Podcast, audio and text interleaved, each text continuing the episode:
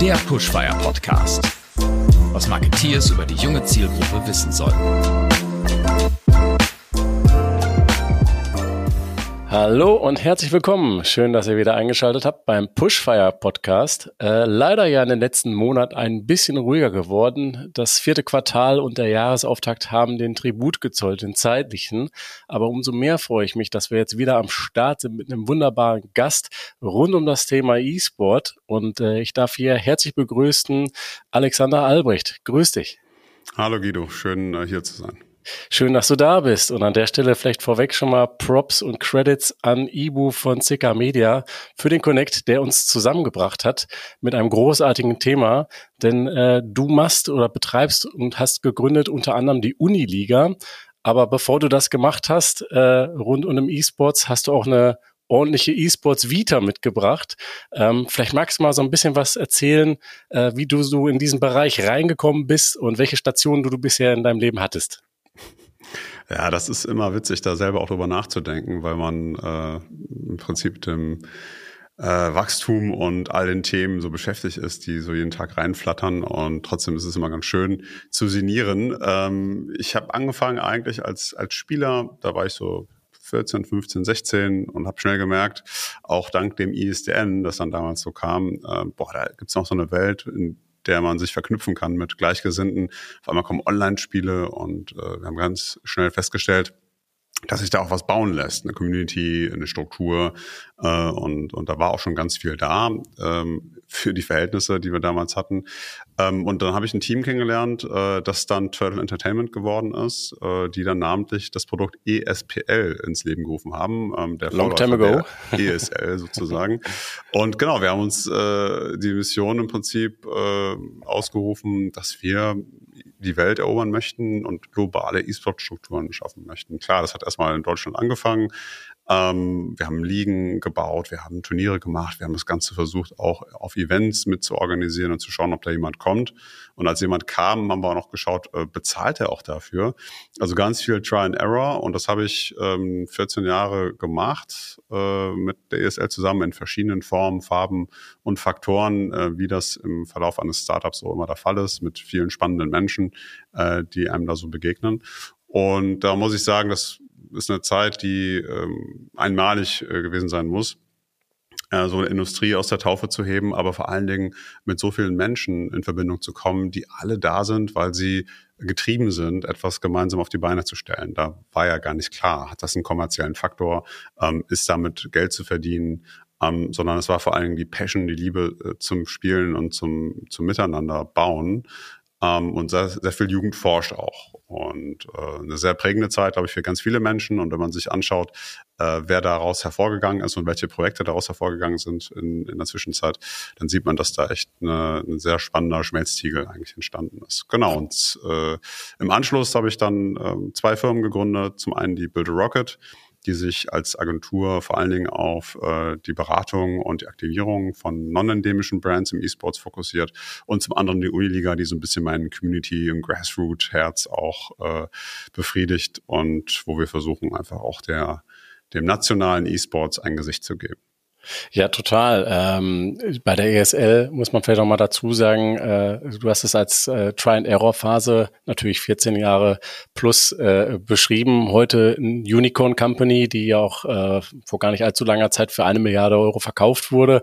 Also alles andere als, als nur ein Startup, sondern global, ich glaube, die größte Institution rund um das Thema professionelles Gaming, äh, professionellen E-Sport als Ligastruktur und als Veranstaltungsbereich. Ähm, für dich selber, ähm, war das bei dir auch so ein reines Passionsthema oder war das schon geplanter Business Case bei dir im Kopf oder hat sich das einfach ergeben? Ähm, ich glaube, E-Sports an sich, äh, wir hatten immer eine Idee im Kopf, ähm, was wir machen wollten, vor allen Dingen inhaltlich äh, getrieben. Und, und gleichzeitig versucht man natürlich auch als Company, die ja dann zwischenzeitlich auch einige äh, Angestellte hatte, okay, wie schaffen wir das Ganze kommerziell auf solide Beine zu stellen? Ähm, das war ja in einer Zeit, in der es viele E-Commerce und viele Monetarisierungsmodelle noch gar nicht gegeben hat. Ähm, und, das war insofern äh, super spannend, da in dieser Entwicklung äh, dabei zu sein und, und das auch zu sehen. Ähm, Manche Dinge sind heute ganz selbstverständlich. Übertragungen auf Twitch, da mussten wir uns damals überlegen, wie bekommen wir eigentlich unseren Content ins Internet? Mhm. Das war total schwierig. Ähm, insofern glaube ich, es ist immer eine Mischung wie immer im Leben aus äh, recht, das Herz am rechten Fleck, äh, richtige Zeit, richtiger Ort, ein bisschen Glück, aber auch ganz viel äh, Innovationskraft und äh, Entrepreneurship, um äh, Lösungen zu bauen. Insofern, da war ein Plan dahinter. Ähm, Konnte man das so vorhersehen, was da jetzt genau passiert? Nee, auf keinen Fall. Aber trotzdem ist dabei ja äh, zumindest äh, eine Sache schon mal, um die hervorzuheben, daraus entstanden, nämlich die Uniliga. Das ist eben als ein Herzensprojekt beschrieben. Ähm, vielleicht beschreib doch mal äh, für die Zuhörer, was ist das genau? Wie funktioniert der Ablauf? Äh, wie ist so das Daily Business dabei? Ähm, wie, welche, welche Protagonisten sind damit involviert, dass man mal ein Gefühl dafür bekommt? Genau, ich habe zwei Herzensprojekte. Ähm, da habe ich sehr, sehr viel Glück, dass ich mit Build a Rocket und der Uniliga ähm, im Prinzip beide Seiten meines Herzens äh, bespielen kann. Ähm, die Uniliga äh, wurde äh, von Martin Hoffmann, Fabian Fromm und von mir mit ins Leben gerufen, um im Prinzip eine Entwicklung äh, gerecht zu werden, die wir gesehen haben, während die ESL zu so einem Global Player geworden ist. Äh, mhm. wir haben ja die Anfänge in Deutschland gehabt. Das bedeutet, wir hatten wirklich sehr, sehr, sehr starke deutsche Strukturen, die stärksten äh, nationalen Strukturen in der Welt, würde ich mal behaupten, eine Zeit lang. Ähm, aber als sich das Geschäftsmodell dann mehr auf äh, die globale Bühne verlegt hat, sind die nationalen Strukturen natürlich ein bisschen ins Hintertreffen gekommen. Und äh, das ist eine Lücke, die wir gesehen haben, wo wir gesagt haben, das darf eigentlich nicht so sein. Wir müssen immer noch einen klar, klaren Karrierepfad haben. Wie bekomme, wie komme ich eigentlich in so ein Profi-Team? Wie werde ich eigentlich Profispieler? Und ähm, wir haben die Universitäten und äh, Studierende dafür identifiziert, weil die genau in dem richtigen Alter sind, äh, diese Entscheidung äh, treffen zu wollen, treffen zu müssen, sich auszuprobieren infrastrukturell aber auch so gut angebunden sind, dass sie im Prinzip Freiräume haben, auch zeitlicher Natur, ähm, aber auch Hardware, die ist ja teilweise auch immer noch ein Problem.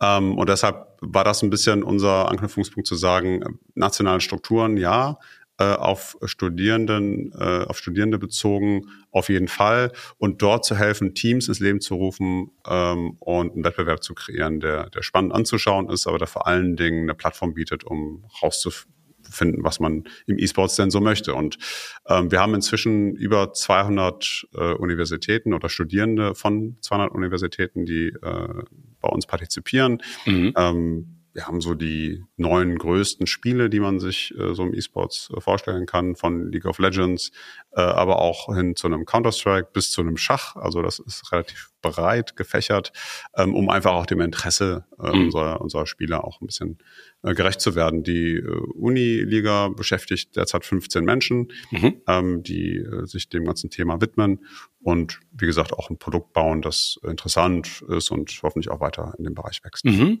Ähm, jetzt hast du eben schon gesagt, 200 Universitäten äh, nehmen schon teil, beziehungsweise Studierende dieser Universitäten. Ähm, sind die Universitäten für euch auch eine Form von Gatekeeper, beziehungsweise anders gefragt, wie aktiviert man die? Weil ich könnte mir schon vorstellen, gerade in unserem nationalen Bildungssystem äh, könnte es dazu führen, dass der eine oder andere Rückfragen hat, was da überhaupt mit diesem E-Sport, was es damit auf sich hat.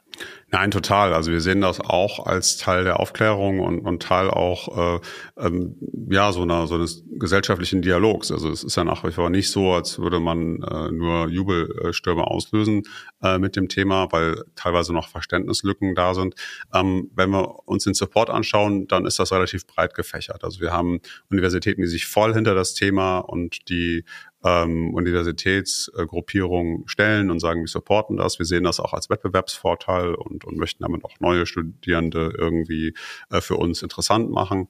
Ähm, wir haben aber auch äh, sicherlich Universitäten, die sagen, wir sehen das, wir wissen, dass es existiert, aber wir stehen dem neutral gegenüber und einen kleinen äh, Teil von, äh, von Universitäten, die das durchaus auch noch äh, sehr kritisch sehen und äh, durchaus noch einen größeren Gesprächsbedarf haben. Also das ist genau wie die in der Gesellschaft äh, auch dort an, an Universitäten äh, breit gefächert. Trotzdem kann man ja nicht dran vorbei, dass wir über eine Generation reden, die ganz natürlich mit, mit E-Sports mhm. und Gaming aufgewachsen ist, die ähm, dort Freundeskreise und auch soziale Verknüpfungen hat, aber ganz klar auch den sportlichen und den Wettbewerbsanteil, den E-Sports ja auch bietet und äh, das einfach eine klare Alternative ist mhm. zum sonstigen Hochschulsport. Mhm. Ich habe gesehen, ihr habt auch äh, äh, Partner aus, äh, aus der Industrie, die das Ganze als Sponsoren begleiten in der Kommunikation. Wie werden diese äh, Partner bei euch mit integriert?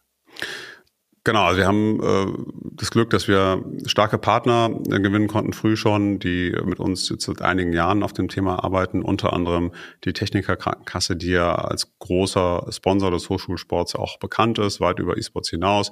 Ähm, und wir versuchen immer äh, ich glaube, das ist ja immer, sag ich mal, der, der Wunsch eines jeden Partners, ähm, einfach eine authentische Integration äh, hinzubekommen, wo wir wirklich auch Mehrwert stiften können. Das sieht dann in Form der TK zum Beispiel so aus, dass man sagt, okay, wie sieht eigentlich Aufklärung, auch gesundheitliche Aufklärung aus? Wir wollen ja eben nicht, dass Leute nur acht Stunden am Rechner hocken, mhm. ob das jetzt arbeiten oder spielen ist, sondern es geht ja auch darum, in einer digitalen Welt, und das kennen ja auch viele aus dem Homeoffice, wie schaffe ich eigentlich auch so eine körperliche Resilienz, ähm, wie schaffe ich auch psychologisch irgendwie abzuschalten und auf andere Gedanken zu kommen und einfach einen positiven Umgang in diesem digitalen Zeitalter mit diesen Medien äh, zu entwickeln. Das ist eine ganz klare Aufgabe auch ähm, der, der Krankenkassen. Und da entwickeln wir Geschichten, da entwickeln wir vor allen Dingen Aufklärung.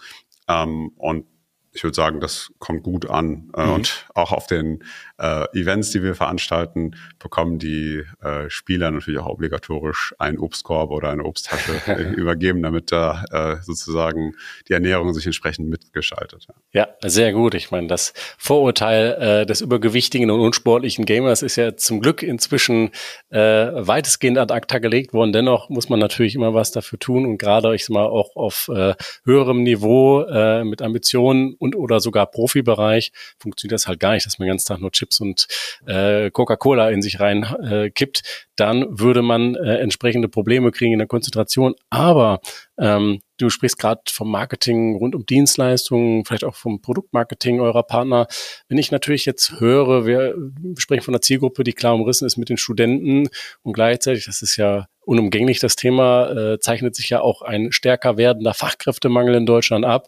Äh, ist das nicht auch ein spannendes Recruiting-Thema für euch oder nutzt ihr das dafür auch schon?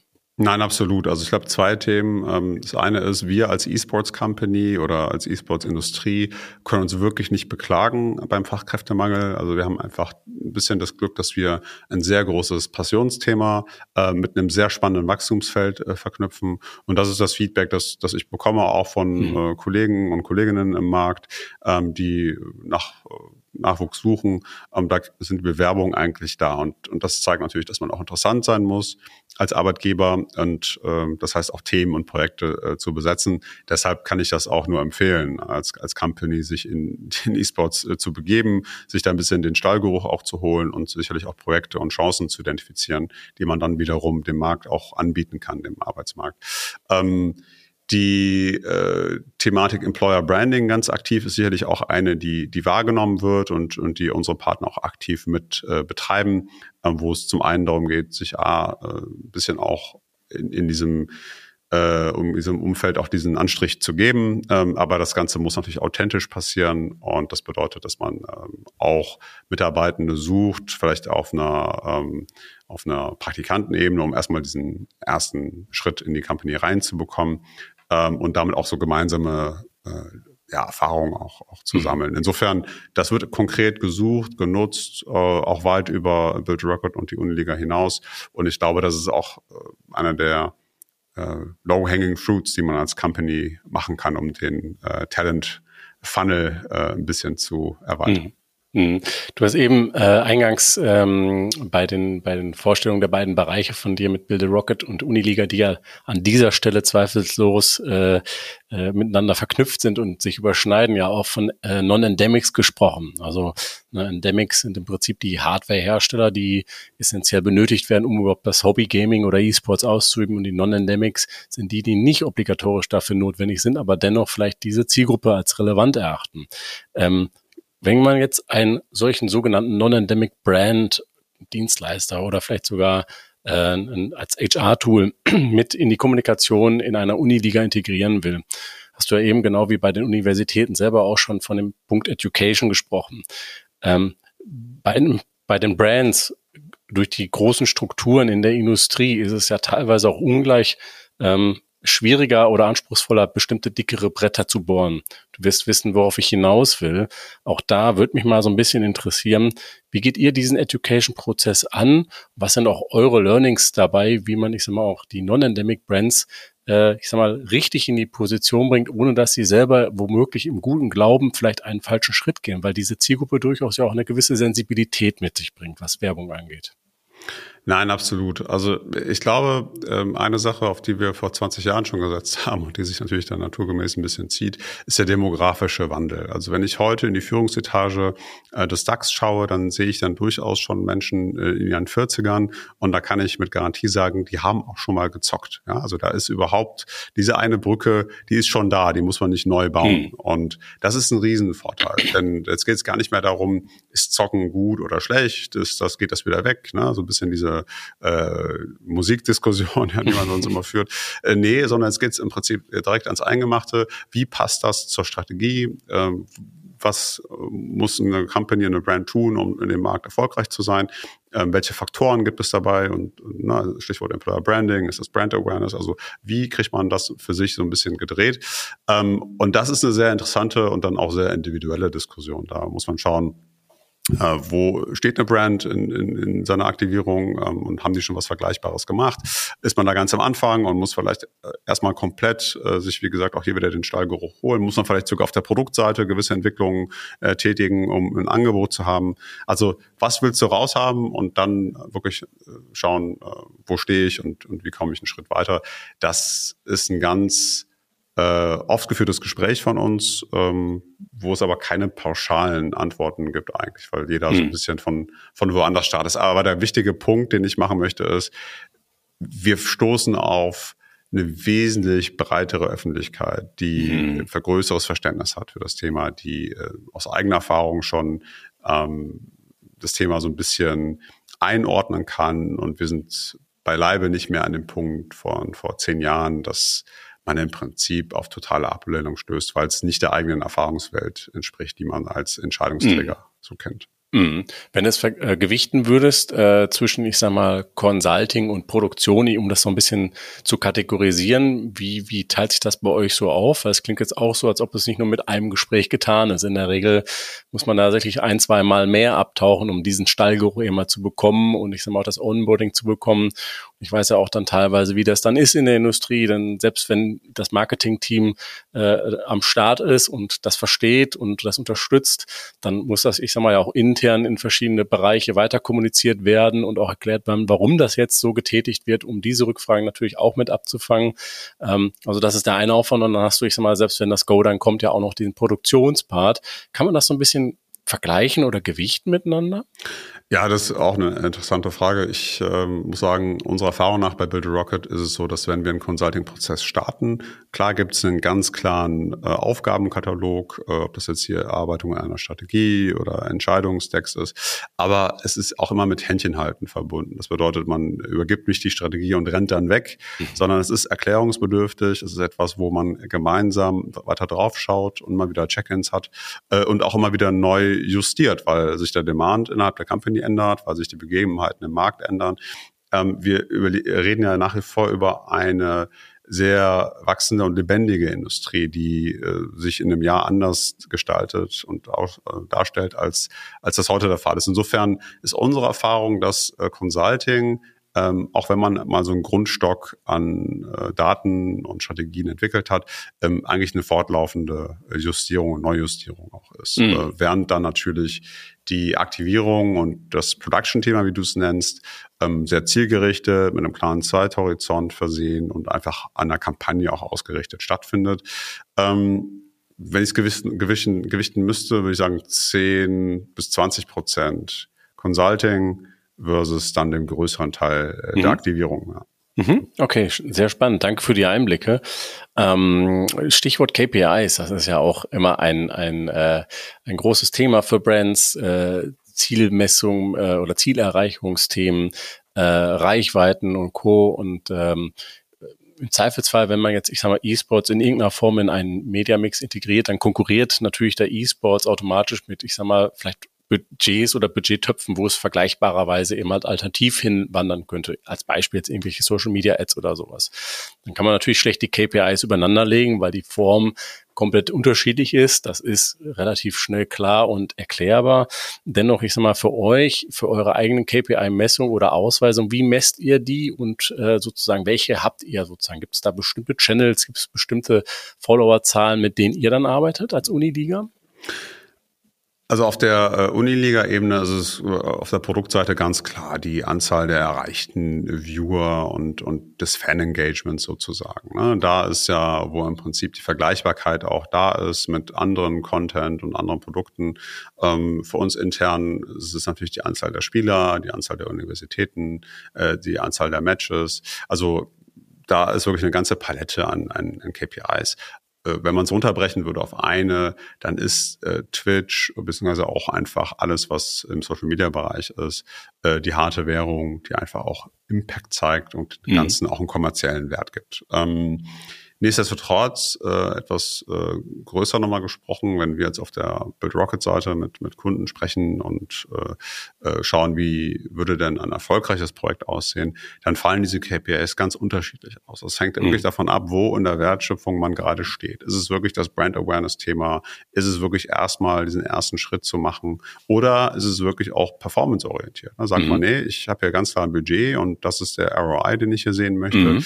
Ähm, und danach richten sich dann natürlich auch die, äh, die Kanäle aus, die man nutzt und die Tools, die man einsetzt. Mhm. Äh, wir haben mhm. schon sehr, sehr gute Erfahrungen gemacht im, im Creator-Business, wo wir wirklich Performance-Kampagnen auch ähm, im, im, im Influencer-Bereich positioniert haben, wo ein ganz klarer Call to Action und ein ganz klare äh, ja, Engagement auch mhm. da ist. Und da ähm, würde ich sagen, sind wir im E-Sports heute besser unterwegs als vor fünf Jahren beispielsweise, wo es mhm. deutlich schwerer war, einen Return on Invest auch darzustellen. Mhm. Allen war klar, ich muss da drin sein und mhm. meine Brand muss sich dort bewegen. Es war aber deutlich schwerer herauszufinden, mhm. was habe ich jetzt davon gehabt. Und das ist für mich ein ganz klares Zeichen auch davon, dass E-Sport sich äh, langsam nicht nur emanzipiert, aber auch erwachsen wird.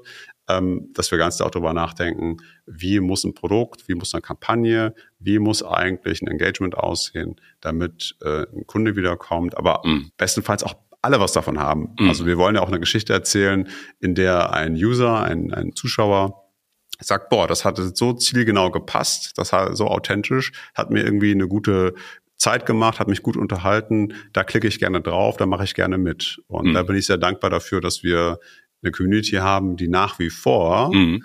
Äh, da kann man sich ja genug YouTube-Videos auch angucken, die Brands wirklich abfeiern, die mhm. sich bereit erklären, in E-Sports reinzugehen und dieses Anführungszeichen Risiko, was es mhm. nicht ist, mhm. eingehen. Ähm, das, das ist wirklich schön anzuschauen und äh, dient auch immer wieder als Überzeugung, Überzeugungsmaterial für neue Partner. Ja.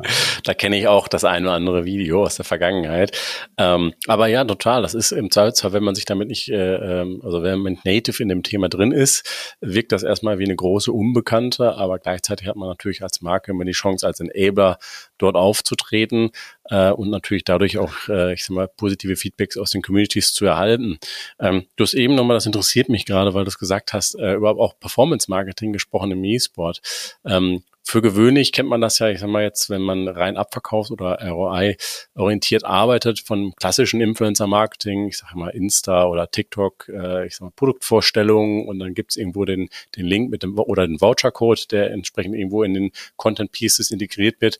Im Gaming funktioniert es ja ein, ein Stück weit anders von der Grundmechanik, bedingt dadurch, dass wir ja eher durch Twitch wahrscheinlich in einem Live-Kosmos unterwegs sind, wenn wir den jetzt mal so, oder Twitch mal als Hauptkanal mal benennen wollen würden. Ähm, klar, Verlängerung YouTube, vielleicht noch Discord. Ähm, aber wie geht ihr damit vor? Also was sind so Dinge, die sich bei euch dann bewährt haben bei solchen performance-orientierteren Kampagnen?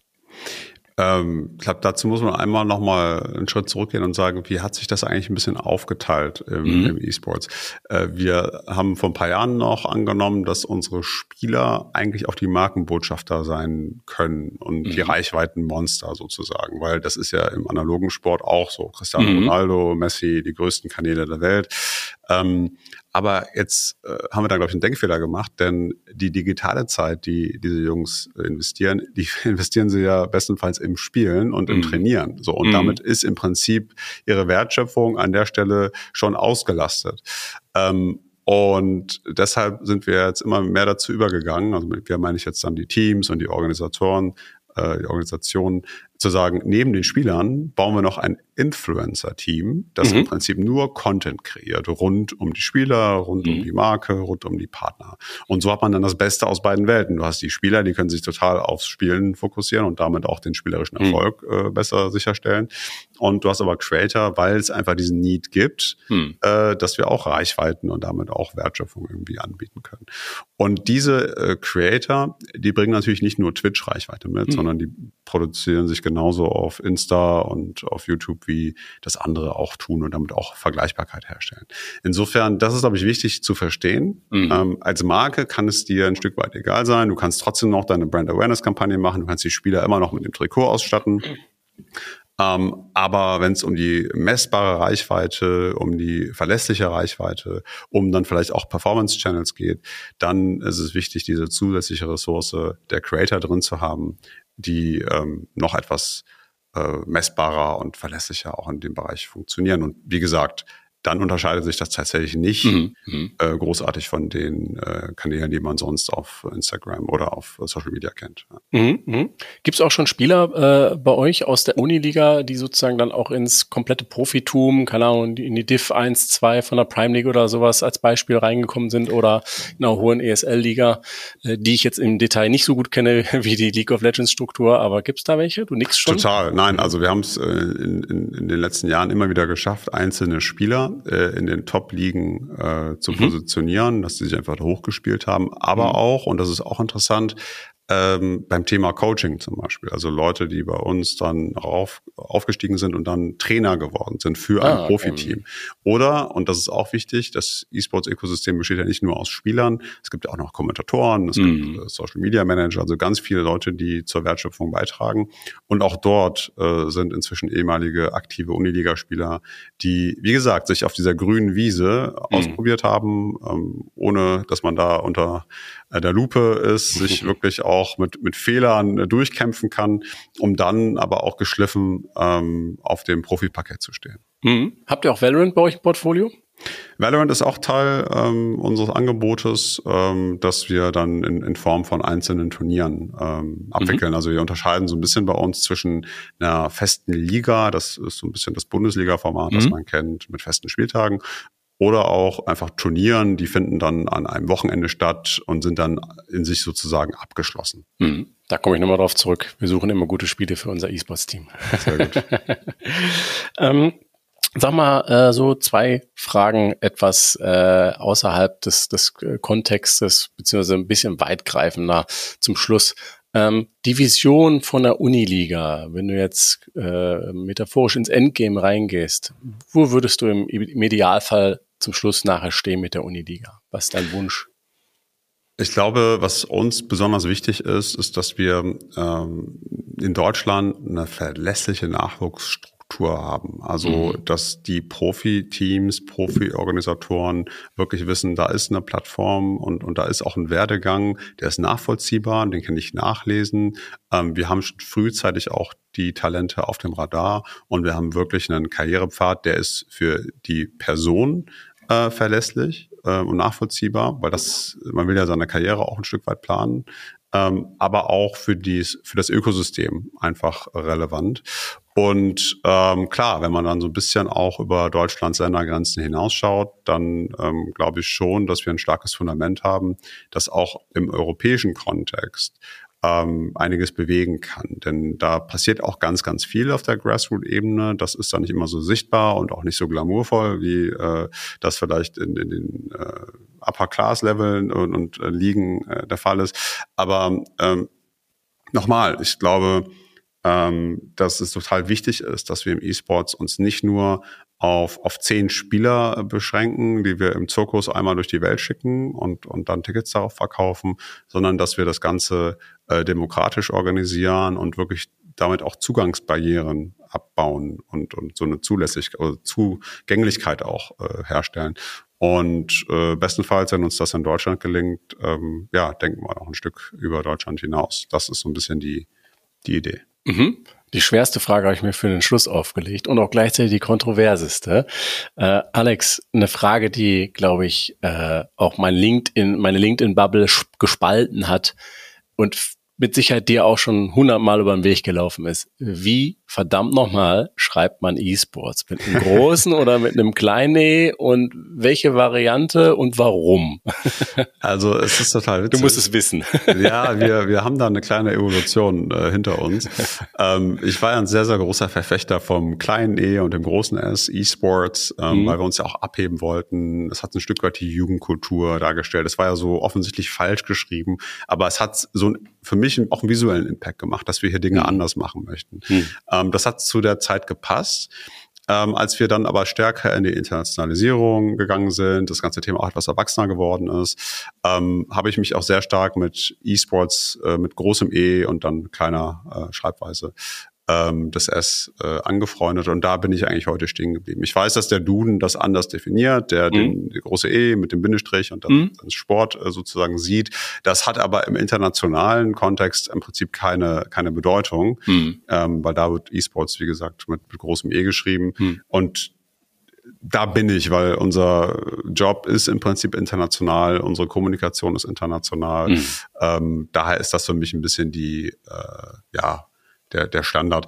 Ich möchte aber ganz klar sagen, es ist mir vollkommen egal, wie man es schreibt. ähm, solange drüber geschrieben wird, solange drüber gesprochen wird, solange Menschen ein Interesse haben am, am E-Sports und mitmachen möchten, weil ich glaube, mhm. das ist das, was wir nicht vergessen dürfen als E-Sports-Industrie. Und das ist ein ganz deutliches Plädoyer. Wir müssen ähm, eine gewisse Durchlässigkeit auch uns beibehalten. Ich weiß, dass Dinge äh, immer äh, stärker zementiert werden dass das einfach auch zum Reifungsprozess eines Marktes dazugehört.